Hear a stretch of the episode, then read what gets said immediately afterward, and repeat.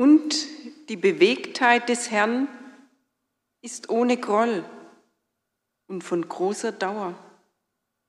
Und seine Gerechtigkeit hört nicht auf und seine Güte bleibt ewig.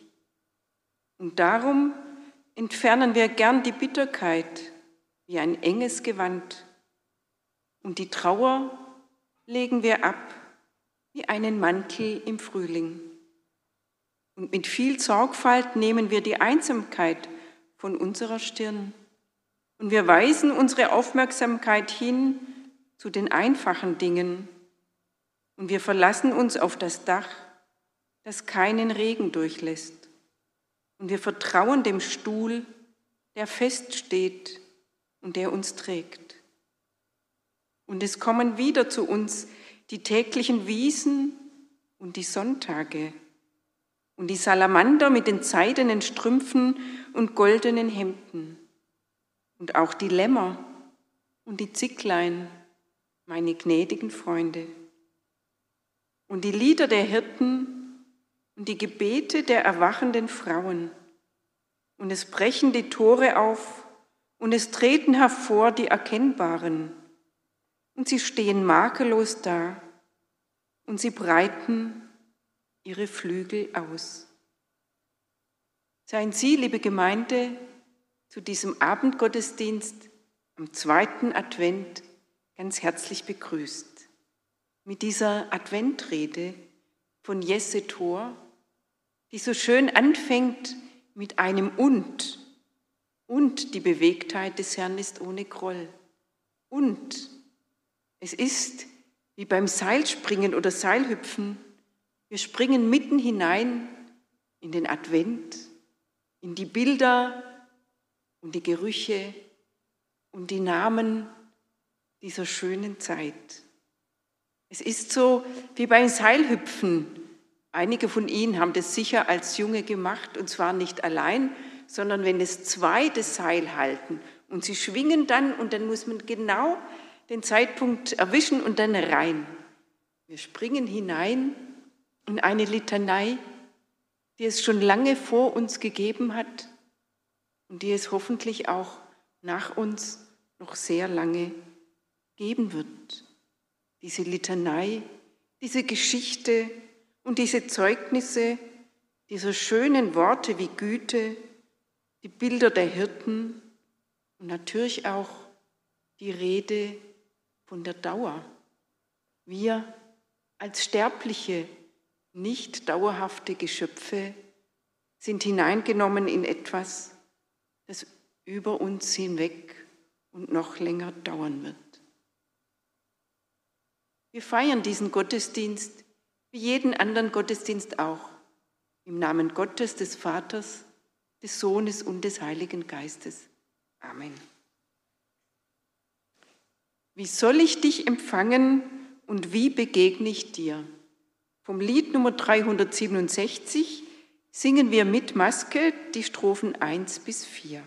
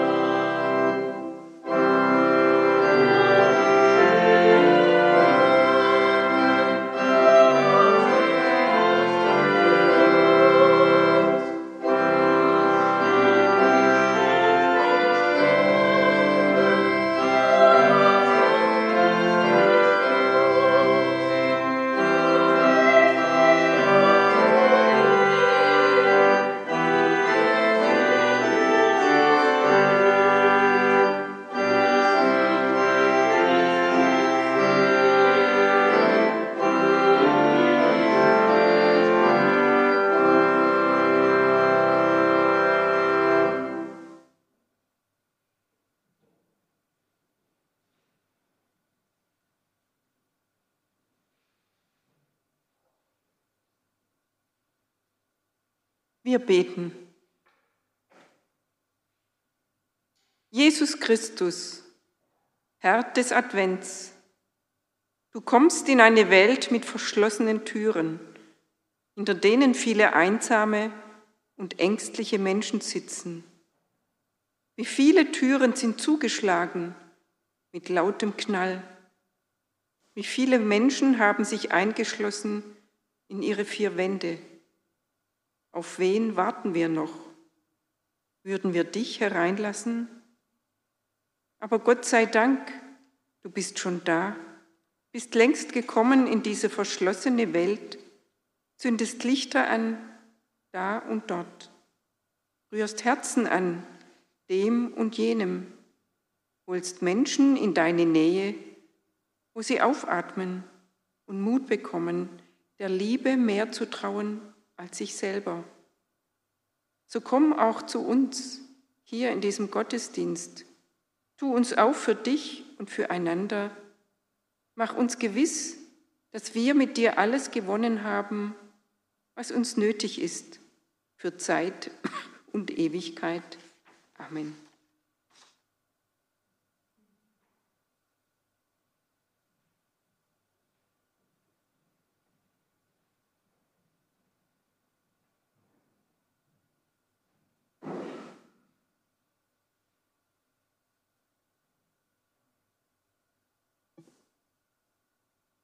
Die heutige Lesung steht in Jesaja 63, 15 bis 64, 3. Schau herab vom Himmel und sieh herab, von der Wohnung deiner Heiligkeit und deiner Herrlichkeit. Wo sind dein Eifer und deine Kraft, das Aufwallen deiner Gefühle und dein Erbarmen? Mir hast du es nicht gezeigt. Du bist doch unser Vater Abraham hat nichts von uns gewusst und Israel kennt uns nicht. Du, Herr, bist unser Vater. Unser Erlöser seit uralten Zeiten ist dein Name. Warum, Herr, lässt uns umherirren, fern von deinen Wegen, verhärtest unser Herz, so dass wir dich nicht fürchten. Kehre zurück um deiner Diener, um der Stämme deines Erbbesitzes willen. Für eine kurze Zeit haben sie dein heiliges Volk enteignet. Dein Heiligtum haben unsere Feinde zertreten. Wir sind wie die geworden, über die du nie geherrscht hast und über denen dein Name nicht ausgerufen wurde. Hättest du doch schon den Himmel zerrissen, wärst schon herabgestiegen sodass die Berge von dir erbebt wären, wie Feuer reisig entzündet, wie Feuer Wasser zum Auffallen bringt, um deiner, deinem Namen bekannt zu machen bei deinen Feinden. Die Nationen zittern vor dir, wenn du wunderbare Dinge tust, auf die wir nicht zu hoffen wagen. Wenn du herabsteigst, beben die Berge vor dir. Und nie zuvor hat man davon gehört. Nie haben wir davon gehört. Kein Auge hat je einen Gott außer dir gesehen, der solches tut für die, die auf ihn warten.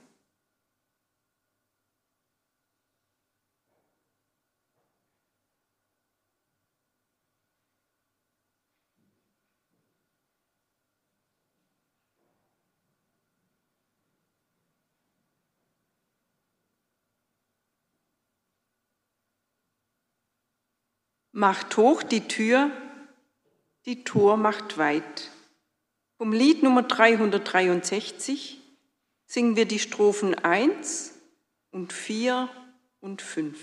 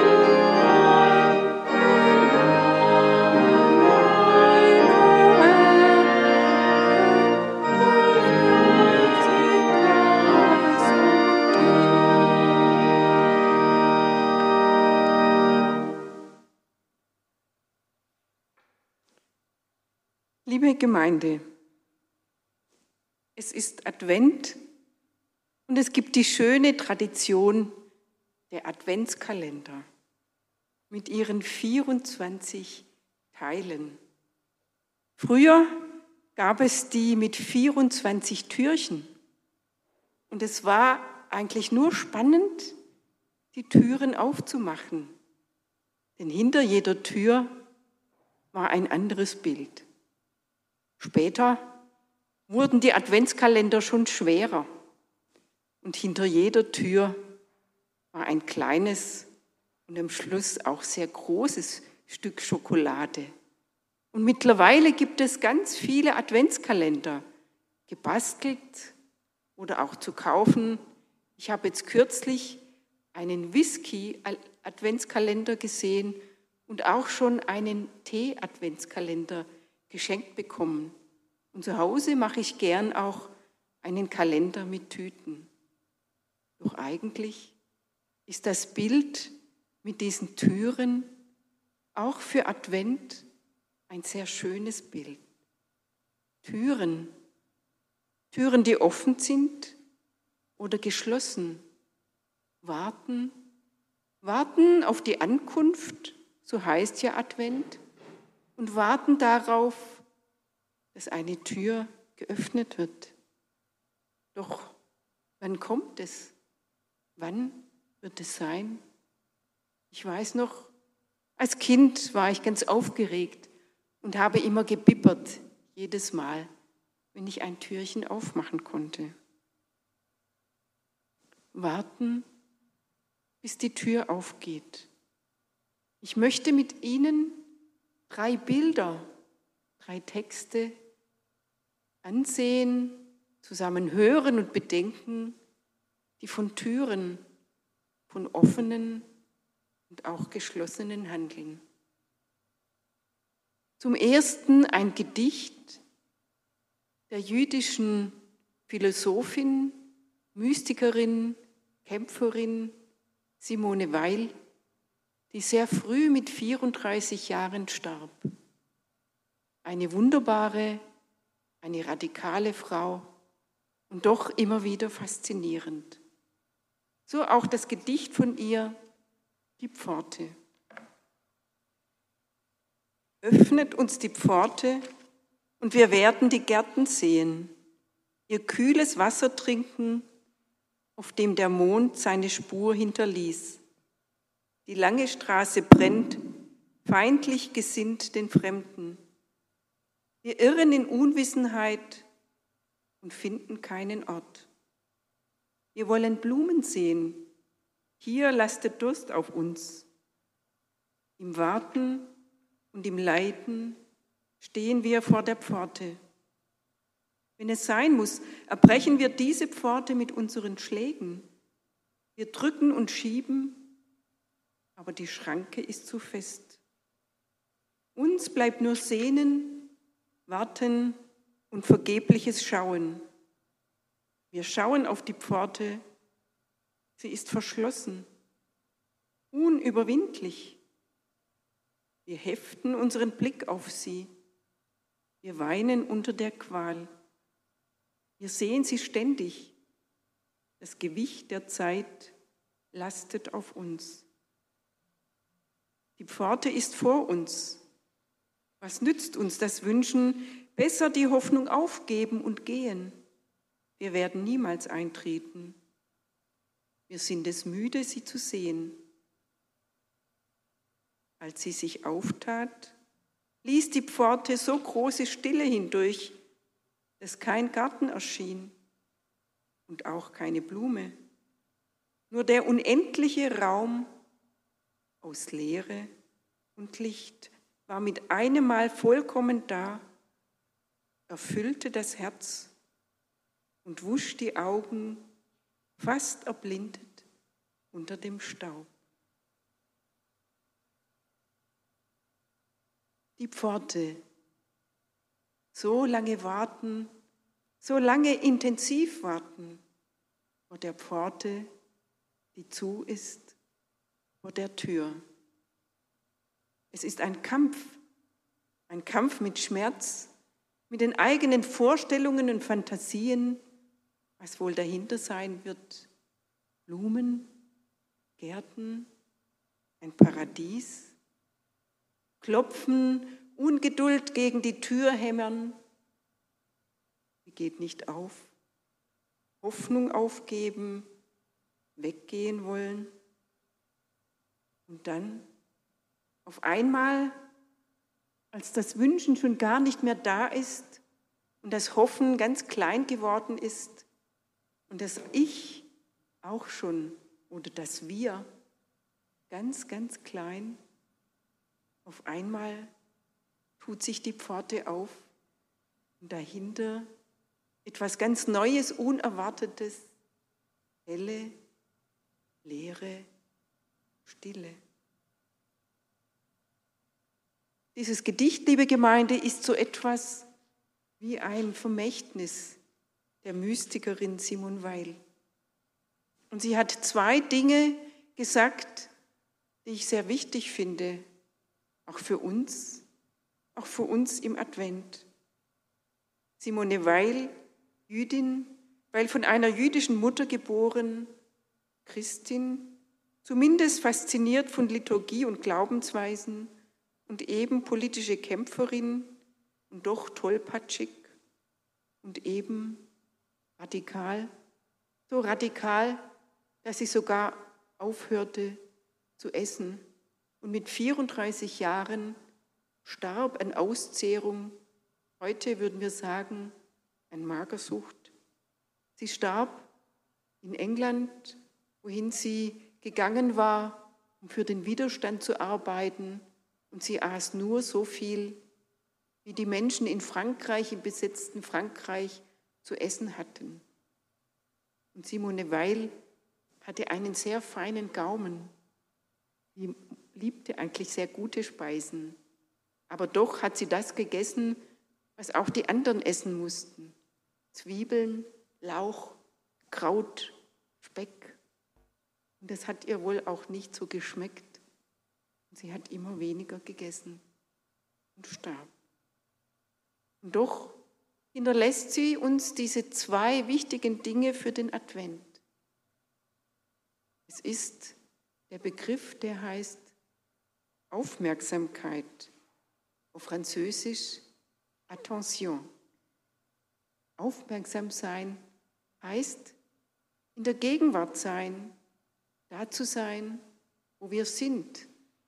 Es ist das Gegenteil von Imagination und Fantasie, eine Welt uns vorzustellen, wie wir sie gern hätten.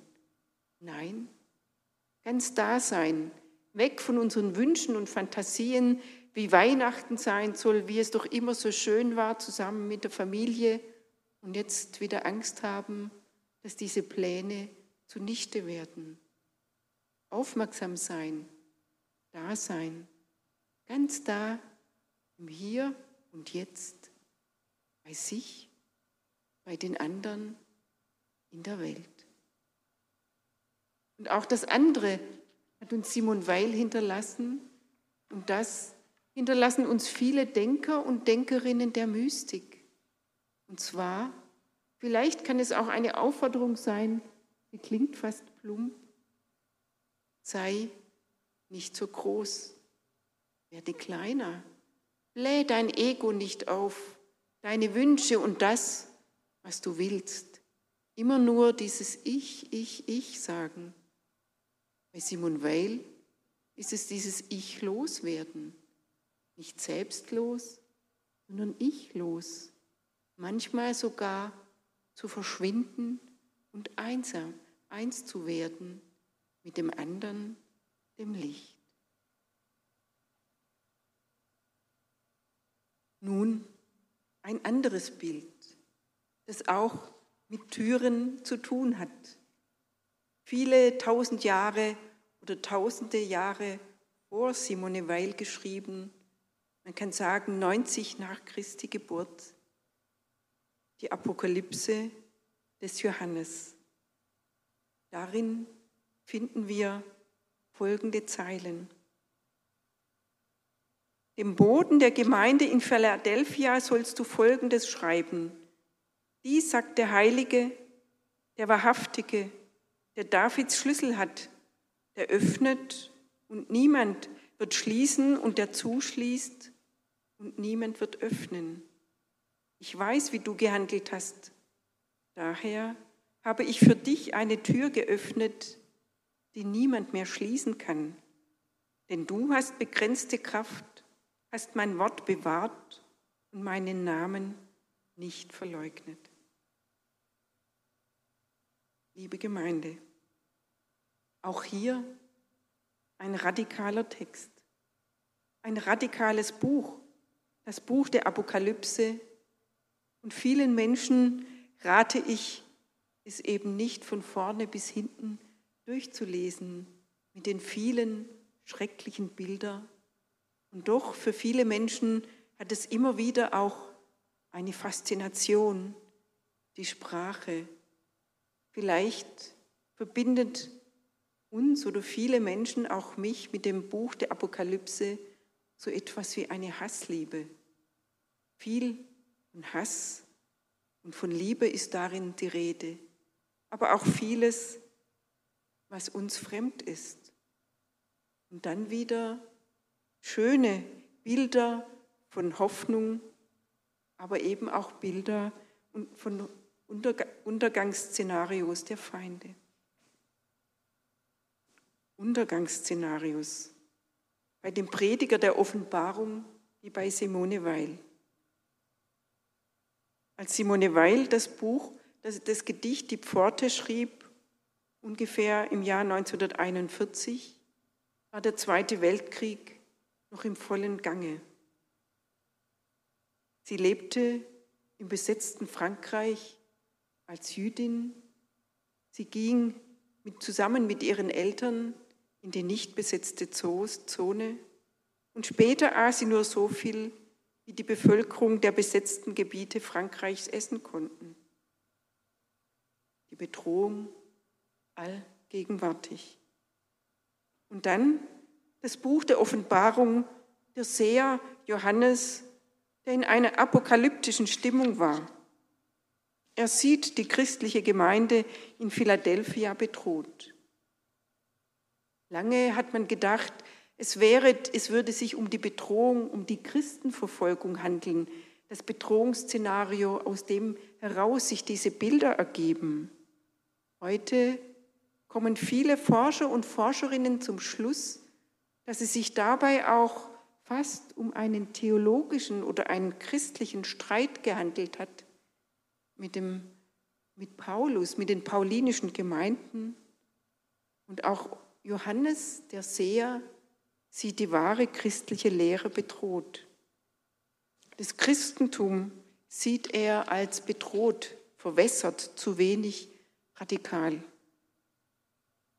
Und dann dieses Szenario, David, Christus, der wie David den, Davids Schlüssel hat, der öffnet und niemand wird schließen und der zuschließt und niemand wird öffnen. Und Christus, der spricht, ich weiß, wie du gehandelt hast, daher habe ich für dich eine Tür geöffnet, die niemand mehr schließen kann. Hier spricht Christus aus diesen Zeilen, so sieht es Johannes. Schlüssel, der Schlüssel ist in der einen Hand.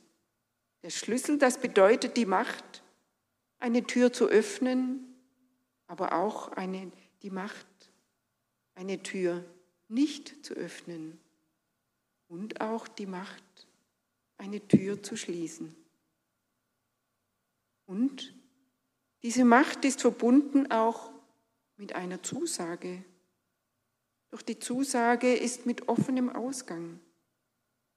Und Leid, Leid besteht auf beiden Seiten, bildgewaltig beim Seher des Johannes bildlos, bei Simone Weil am Schluss nur Leere und Licht.